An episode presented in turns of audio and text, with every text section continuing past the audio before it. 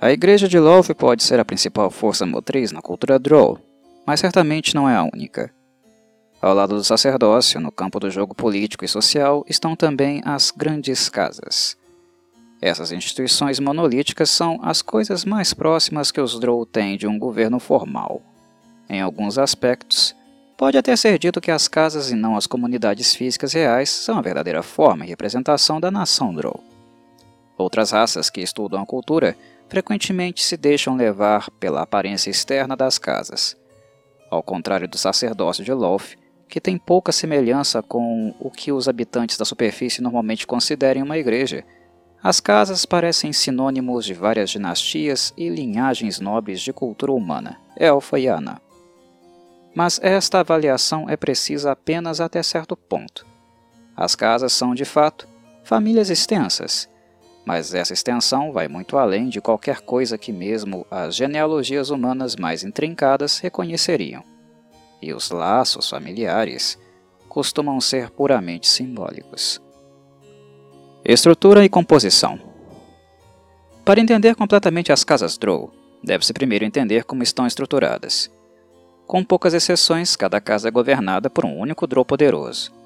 Sempre uma mulher, ela é normalmente referida como a matrona da casa. Muitas matronas também são sacerdotisas de Love o que torna um pouco mais difícil reconhecer e distinguir o poder da casa e o poder da igreja. Vale lembrar que nem todas as clérigas de Love são oficialmente membros do seu sacerdócio. Este fato se torna importante quando se estuda a natureza das casas Drow. Embora apenas uma fração das matronas sejam sacerdotisas, quase todas elas são clérigas de Love. As poucas que não são invariavelmente se tornam conjuradoras divinas ou bruxas com fortes ligações com a Rainha Aranha. Essas matronas, junto com seus parentes próximos, que também são frequentemente clérigas de Lolth, lideram os membros de sua casa na prática religiosa, assim como as sacerdotisas fazem para a comunidade como um todo. No centro de uma casa está uma unidade familiar, composta por parentes de sangue da matrona. É dessa família que as figuras de autoridade da casa sacerdotisas, feiticeiros, professores, líderes militares, mercadores e semelhantes descendem. É bem provável, de fato, que nos primeiros dias da história Drow, essas famílias poderosas constituíam a totalidade das casas. Entretanto, com o passar das eras, isso mudou. Supondo que eles não tenham sido exilados ou não tenham escolhido se separar, todos com o menor vínculo de sangue com a família central de uma casa passaram a ser considerados parte da mesma qualquer Drow que se casar com um membro da casa passa a ser considerado membro dela. Há situações onde um indivíduo, ou mesmo uma família inteira, também pode ser anexado como parte da casa, caso a matrone concorde com isso. Nenhum laço de sangue ou mesmo de casamento é necessário, embora esses relacionamentos certamente tornem essas conexões mais fortes. Se uma casa vê vantagem política em reivindicar alguém como seu, e se a Drow desejar ingressar na casa, então ela faz parte da casa, pura e simplesmente. Essas adoções envolvem rituais e cerimônias de algum tipo, para mostrar à comunidade que a casa aceitou um novo membro, mas tais exibições não são essenciais. Muitas casas exercem influência em várias comunidades. Para dar um exemplo, a casa Euserves, no auge do seu poder, tinha famílias e membros morando em quase todas as grandes cidades Drow. Ainda hoje, embora sua estrela brilhe com menos intensidade, a casa está representada na grande maioria das comunidades. Dezenas ou mesmo centenas de famílias separadas, aparentadas tangencialmente, podem constituir uma única casa. Algumas das maiores casas possuem milhares de membros e uma população maior do que a maioria das cidades Drow. Em alguns casos, uma casa pode ter mais de uma Drow que reivindica o título de matrona. Se a casa Inlindale tem ramos poderosos na cidade de Erelei Sinlu e também na cidade de Ivoth Lened, e ambos os ramos são liderados por uma poderosa sacerdotisa de Love, qual sacerdotisa é a verdadeira matrona de Inlindil? Eis a questão.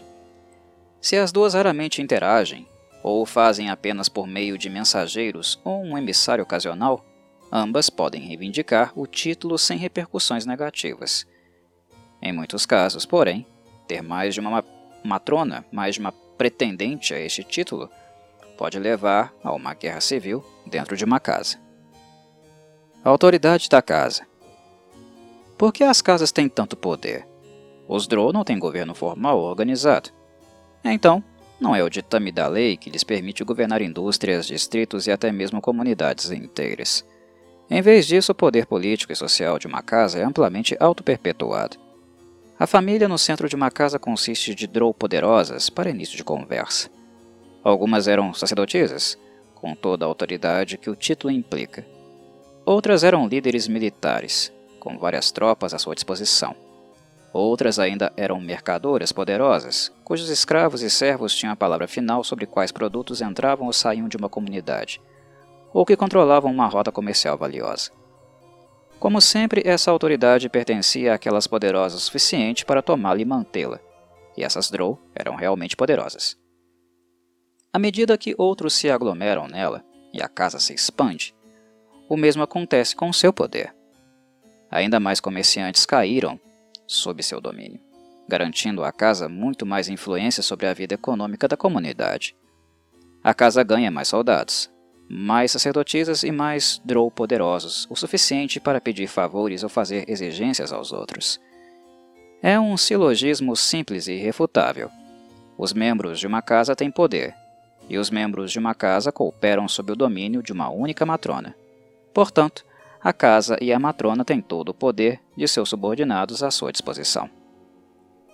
Uma casa moderadamente poderosa pode influenciar o comportamento de uma comunidade inteira. Uma casa verdadeiramente poderosa pode desafiar todas as outras casas, e até mesmo o sacerdócio, pelo que equivale a um controle ditatorial sobre uma determinada região. Se tiver sucesso, seus membros podem aplicar qualquer controle que desejarem, apesar da natureza caótica daqueles que eles dominam, pela simples razão de que nenhuma força disponível tem o poder de rebatê-los. Esta oportunidade, é claro, é a razão pela qual um Drow desejaria ser membro de uma casa, embora isso signifique uma vida de constante politicagem, traição, segredo e paranoia. Com o poder de uma casa para respaldar sua própria autoridade e seus recursos para recorrer a seus próprios esquemas, um Drow inteligente e paciente pode realizar quase tudo. A interação da casa O poder das casas Drow, como poder de membros específicos, aumenta e diminui com o passar dos anos. O quão bem uma casa consegue manter sua influência depende em parte do sucesso pessoal de seus membros, mas também de como ela lida com o resto da sociedade. E interação com outras casas.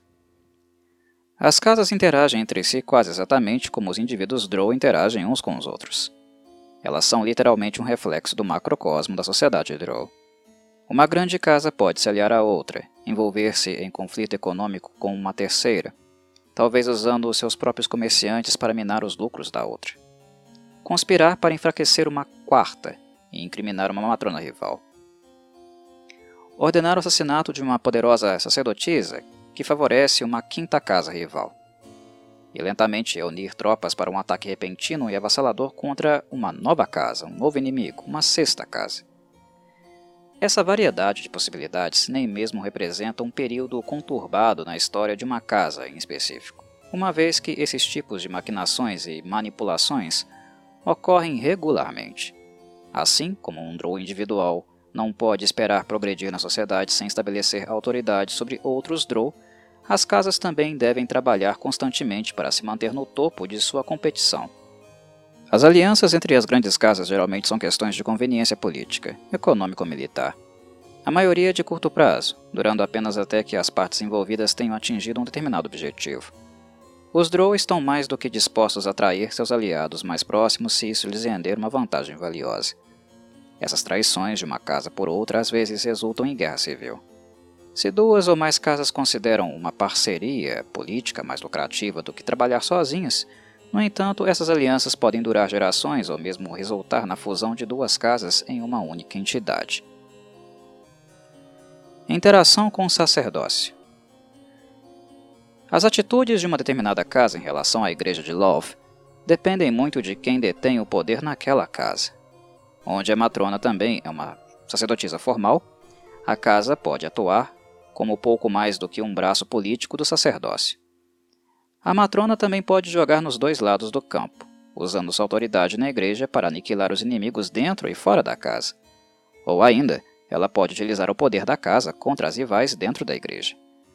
Na maioria dos casos, entretanto, existe uma demarcação sólida entre a casa e a igreja, mesmo que as linhas sejam tênues. Embora as casas possam ter uma rivalidade aberta umas com as outras, qualquer conflito com o sacerdócio é sutil e secreto. Em algumas comunidades, uma casa pode ser tão poderosa que nem mesmo a igreja pode agir contra ela. Em outros, o sacerdote detém tanta autoridade política que nenhuma casa pode contestá-la. Na maioria dos casos, o equilíbrio de poder é o resultado de uma troca de ideias entre as duas instituições. Uma casa não pode se recusar abertamente a reconhecer o sacerdócio por medo de que a igreja possa declará-la traidora de Lolf e virar as outras casas contra ela. Por outro lado, a igreja depende de bens sobre os quais as casas têm influência econômica e pode exigir a ajuda de algumas para fazer cumprir os ditames de Lolf, e por isso não atacará a maioria das casas sem um motivo extremo. Além disso, se o sacerdócio tentar virar a comunidade contra uma casa e fracassar, talvez porque a casa tenha tanto poder que as outras casas não estão dispostas a se mover contra ela, o sacerdócio pode perder toda a credibilidade aos olhos da comunidade, ser visto como fraco, o que condenaria seus membros a uma retaliação direta de Love. Interações internas Os Drow sempre serão Drow. E a face monolítica e inquebrável que as casas apresentam para o mundo é uma fachada fina, apenas o suficiente para cobrir o caldeirão contorcido de intrigas e traição abaixo. As casas representam o auge do poder para os Drow, e cada membro da casa deseja ter o controle desse poder. Várias Drow, particularmente parentes da família central, mentem, trapaceiam e assassinam para se tornarem a próxima matrona, e aquelas mais distantes do centro deste poder fazem o mesmo simplesmente para chamar a atenção da matrona. Elas esperam talvez receber uma excelente designação ou mesmo um simples reconhecimento, que podem então passar para outros como um favor vindo de cima. Para manter a influência sobre a comunidade e seus próprios membros, as casas estabelecem tradições e códigos de comportamento. Uma casa pode seguir uma hierarquia relativamente precisa de posição e antiguidade, ou seus membros podem ter que se reunir para os rituais da casa em horários específicos. A casa pode determinar um regime de treinamento e educação para seus filhos, usando-os para atender às necessidades da família. Pode haver até leis particulares que proíbam os membros de se envolverem em certas atividades. Assassinatos durante a guerra, por exemplo, ou cooperação com outras casas em projetos pessoais. Se uma casa tem controle quase total sobre uma comunidade, ela pode até aplicar essas leis a outras pessoas fora da própria casa. Entretanto, essas são casas Drow, é claro, e a natureza caótica e ambiciosa da raça significa que muitos membros de uma casa não seguirão essas restrições. Independente disso, os regulamentos permanecem em vigor e as punições por violá-los são cruéis. A tortura é uma pena comum, e o exílio e a execução são opções viáveis. Nesse sentido, os ditames da casa são frequentemente a coisa mais próxima que uma comunidade Drow tem de um governo ou código de leis. Deveres e benefícios Em termos mais simples, uma Drow que pertence a uma grande casa é obrigada a fazer tudo o que a matrona ou outro membro de alto escalão da casa requeira dela Dependendo da situação, ela pode receber ordens de empreender uma jornada, entregar uma mensagem, construir um item ou até mesmo se casar com um aliado político. É claro que o indivíduo pode recusar. E nesse ponto a questão passa a ser se aquele que dá as ordens realmente tem a capacidade de impor a obediência. Se essa figura de autoridade é a matrona da casa, quase sempre ela tem tal capacidade, e a drow desobediente é punida. Outros casos podem não ser tão claros, e alguns membros de uma casa são derrubados e substituídos simplesmente porque não tinham lacaios e poder pessoal suficiente para fazer cumprir seus próprios decretos. As casas Drow têm estrutura suficiente para não atribuir tarefas aleatórias a indivíduos aleatórios. Um membro da casa tem deveres específicos exigidos por sua posição. Um mestre espadachim, por exemplo, é responsável por ensinar a arte do combate aos membros mais jovens em tempos de paz e liderar soldados em tempos de guerra. Uma clériga deve liderar ou ajudar outras a liderar os rituais da casa para Love e garantir que todos os membros sejam fiéis em sua devoção à Rainha Aranha. Um mago deve estudar novos feitiços, criar itens para uso doméstico ou lançar feitiços contra os inimigos da casa, dependendo de suas áreas de especialização e do clima político atual. Mesmo caçadores e aventureiros, embora certamente procurem avançar em sua própria posição, também buscam ajudar nos esforços da casa. Os Drow mais mundanos também trabalham para o bem da casa. Lojistas e vendedores vendem produtos trazidos para a comunidade por interesses mercantis da mesma e canalizam a renda de volta para os cofres dela. Os soldados treinam para o dia em que receberem ordens para se moverem contra os inimigos da casa. Enfim, as casas Drow são pragmáticas e atribuem responsabilidades a seus membros com base principalmente em suas capacidades, colocando-os onde farão o melhor possível. Onde elas se diferenciam realmente é no nível de exigência. Em algumas, um Drow deve meramente dedicar um pouco de seu tempo à casa, quando solicitado, e é deixado inteiramente por conta própria. Já outras exigem que seus membros trabalhem para elas o tempo todo, os únicos objetivos e tarefas pessoais que podem realizar são aqueles que também atendem às necessidades da própria casa, permitindo-lhes alcançar ambos ao mesmo tempo. As casas mais poderosas se inclinam para a última opção, fazendo uso total de seus recursos disponíveis, mas essas casas também enfrentam mais lutas políticas internas e negociações à medida que seus membros realinham seus objetivos pessoais ao longo das linhas da casa. Afinal, se alguém precisa passar todo o tempo trabalhando para a casa, também pode tentar ganhar o máximo possível com a mesma.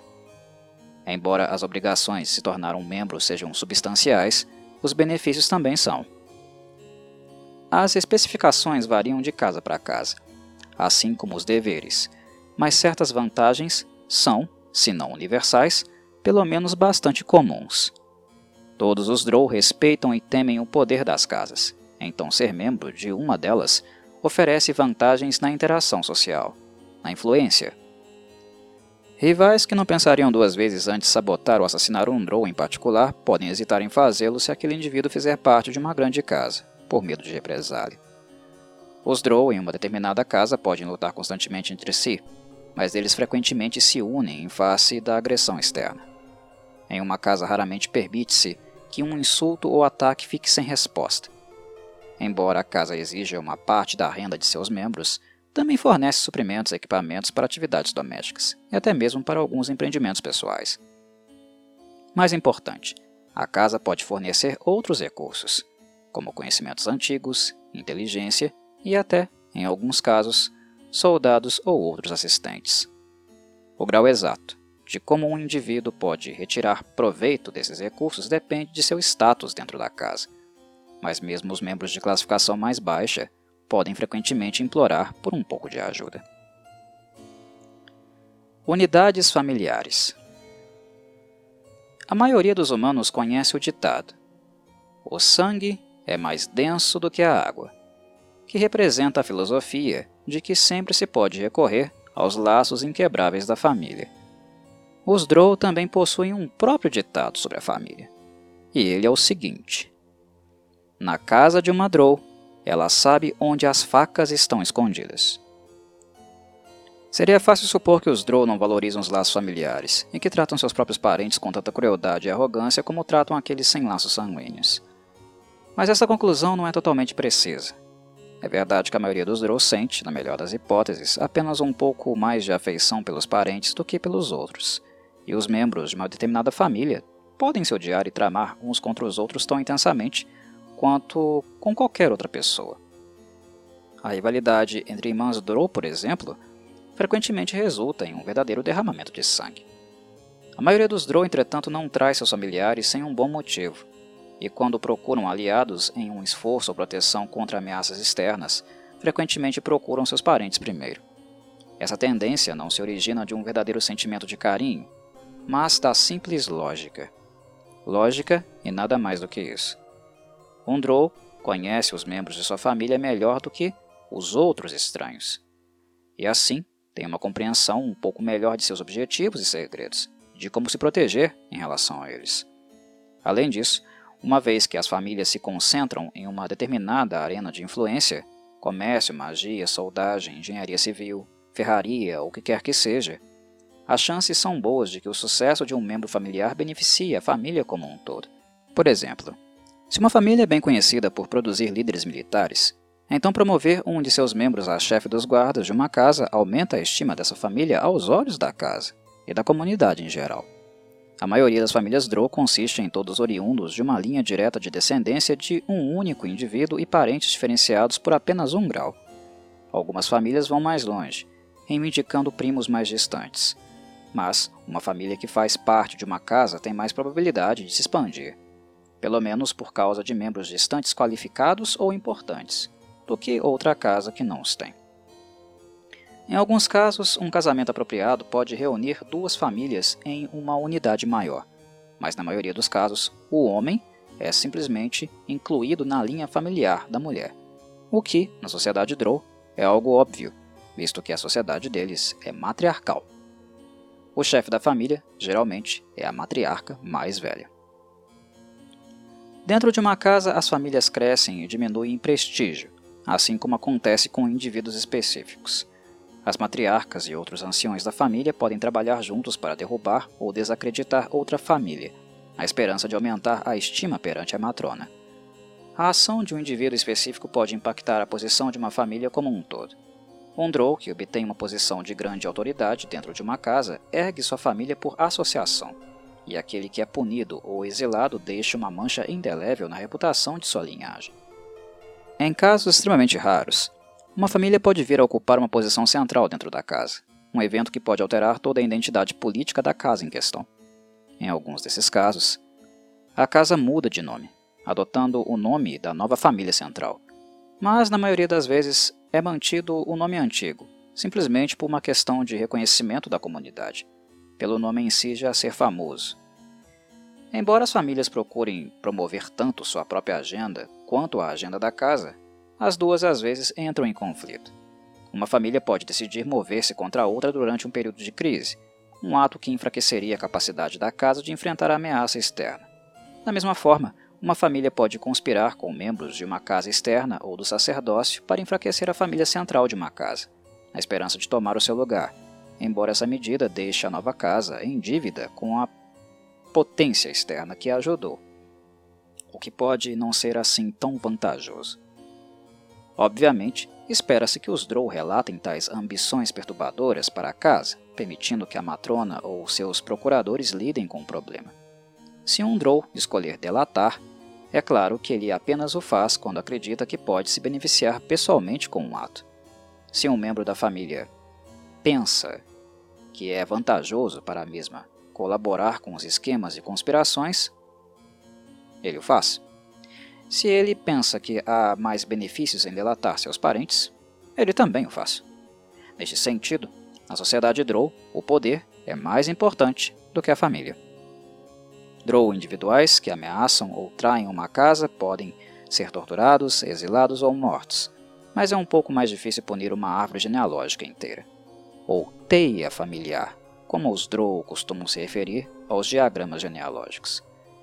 Se uma família tenta agarrar o poder e fracassa, a perda resultante de respeito, influência e vantagem econômica muitas vezes é uma penalidade suficiente.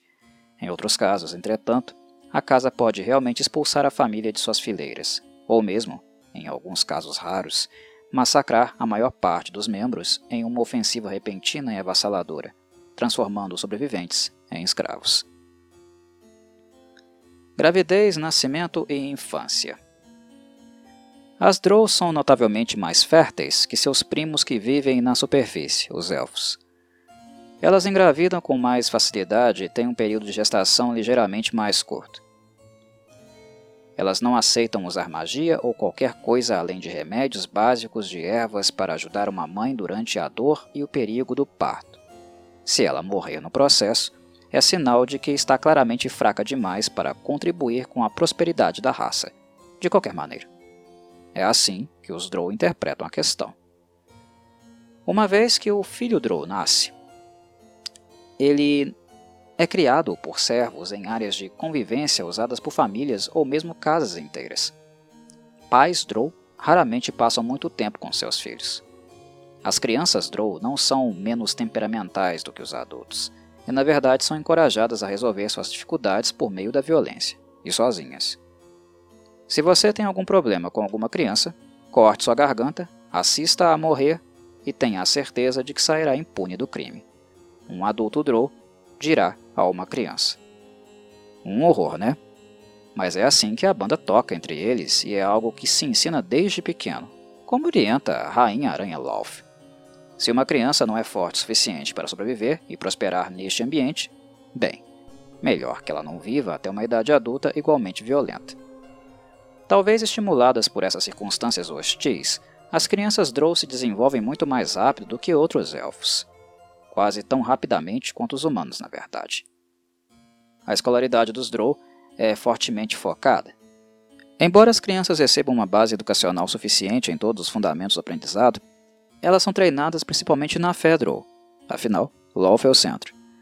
Mas também podem ser treinadas em uma ou duas outras áreas pelas quais mostram aptidão e interesse. Depois de atingirem a adolescência, por volta dos 20 anos, quando mais de um terço deles foram assassinados ou sacrificados, seu treinamento muda de um esforço grupal para o aprendizado com uma única mentora. Supondo que sua mentora não os mate por alguma infração menor, eles eventualmente se tornam habilidosos o suficiente para adotar seu comércio por conta própria, o que geralmente envolve competir com outros aprendizes para tomar o lugar da mentora quando ela morrer. Considerações finais sobre a sociedade Drow. A esta altura, alguns de vocês devem estar se perguntando como a sociedade Drow sobreviveu. Como pode uma cultura tão sádica, propensa a traições e brigas internas, desprovida de qualquer código moral ou legal, possivelmente durar mais do que algumas gerações sem se obliterar. E a verdade é que, no fundo, ela não pode. A sociedade Drow é absoluta e totalmente inviável. Previsivelmente, ela deveria ter se auto-aniquilado e caído no esquecimento há eras atrás. É apenas pela vontade da deusa Love que isso não aconteceu. A Rainha Aranha gosta de seus Drow do jeito que eles são violentos, cruéis, assassinos e traiçoeiros. É conveniente para ela que sua sociedade continue dessa maneira, e assim ela continua. Lolth realiza sua vontade, em parte, por meio da sua igreja. Se uma única casa, uma única família, ou até mesmo um único Drow, se torna tão violento e perigoso que ameaça destruir a comunidade como um todo, Lolth envia sinais de seu descontentamento para as suas sacerdotisas, elas, por sua vez, se movem para esmagar o encrenqueiro, muitas vezes recrutando a ajuda de outras casas e famílias, que geralmente ficam muito felizes em ganhar o favor do sacerdócio e eliminar um rival perigoso de uma vez só. A Rainha das Aranhas não é uma deusa sutil ou paciente. E se ela sente que suas sacerdotisas são incapazes de tomar medidas eficazes em tal assunto, ela intervém pessoalmente. Por mais que incentive lutas internas e derramamento de sangue, ela fica furiosa com os Drow que ameaçam desmoronar todo o seu precário sistema social. Esses Drow frequentemente começam a receber visões divinas, ordenando-lhes que cessem suas ações destrutivas. Se eles se recusarem, ou se Lolth simplesmente não estiver com vontade de oferecer um aviso, eles podem ser abruptamente privados dos seus poderes atacados por enxames intermináveis de monstros aracnídeos, ficarem doentes, fisicamente deformados, ser transformados em Driders, ou simplesmente, e inexplicavelmente, morrer.